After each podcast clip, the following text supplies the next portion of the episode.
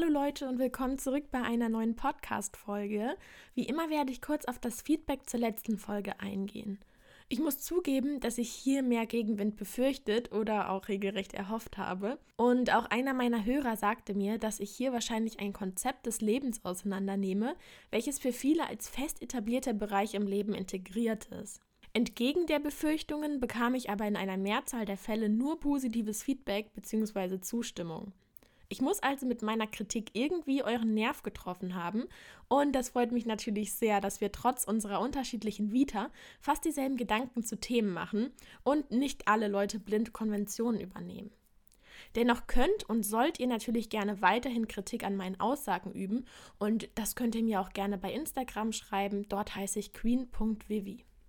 In der heutigen Folge geht es um die Lebenserfahrung.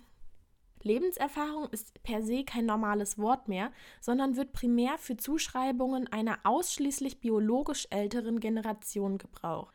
Eine 20-Jährige hat keine Lebenserfahrung, eine 40-Jährige in Maßen und eine 80-Jährige hat enorm viel davon. Wir schauen uns abseits der gesellschaftlichen Zuschreibungen mal die genaue Definition an. Eine Erfahrung bezeichnet laut Wikipedia erworbene Kenntnisse und Verhaltensweisen, die durch Wahrnehmung und Lernen angeeignet worden sind. Diese sind diejenigen, die eine Person jemals hatte, sowie die Verarbeitung der Ereignisse. Lebenserfahrung im Speziellen ist laut Oxford Languages die Erfahrung durch das Leben und für das Leben.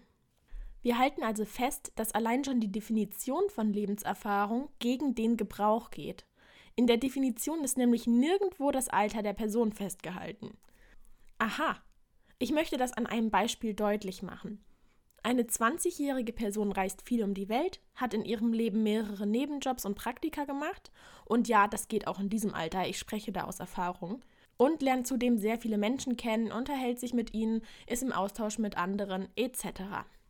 Und jetzt im Gegensatz dazu eine 60-jährige Person hat nach ihrem Abitur jetzt schon 40 Jahre in ihrem Beruf gearbeitet, wohnt in ihrem Haus und lebt ihre Routinen seit quasi ihrer Geburt.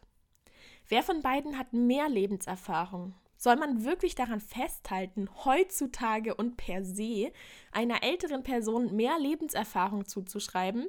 Das ist überhaupt nicht mehr zeitgemäß und für mich sogar im Umgekehrten der Fall. Heutzutage hat die Jugend so viele Möglichkeiten für ein Gap Year, für Reisen, im Social Media Bereich etc. Ich finde es ehrlich gesagt auch schlicht gesagt unverschämt, wenn man davon ausgeht, dass biologisch alte Menschen mehr am Leben gelernt haben.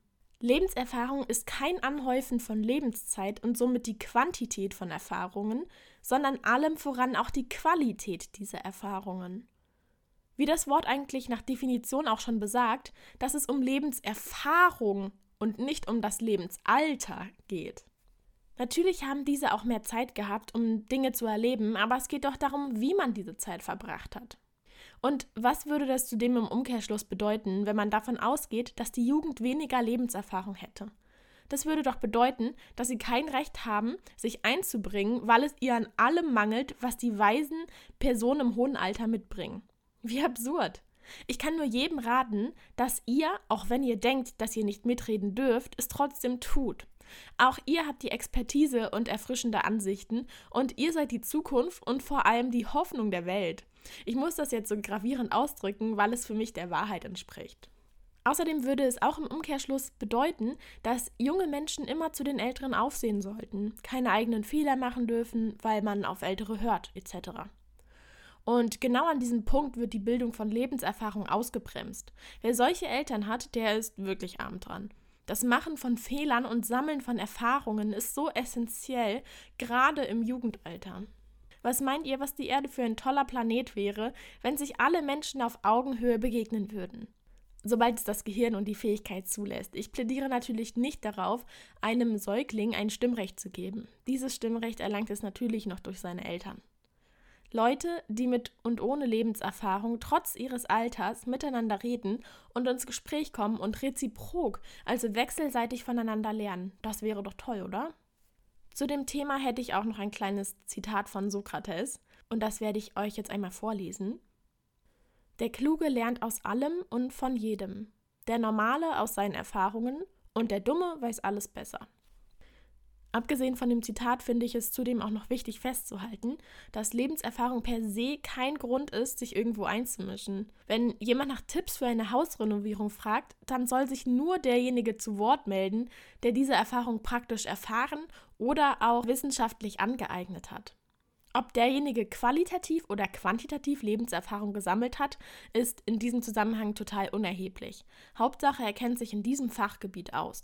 Und damit möchte ich gerne für heute abschließen. Wie siehst du das? Denkst du, dass nur biologisch alte Menschen Lebenserfahrung haben können? Oder gibt es unter jungen Menschen auch jene, die dies für sich beanspruchen können? Lass es mich gerne wissen und schreib mir bei Instagram. Ich heiße dort queen.vivi. Das ist natürlich auch in den Show Notes verlinkt. Und ich freue mich natürlich immer über podcast-relevante Nachrichten.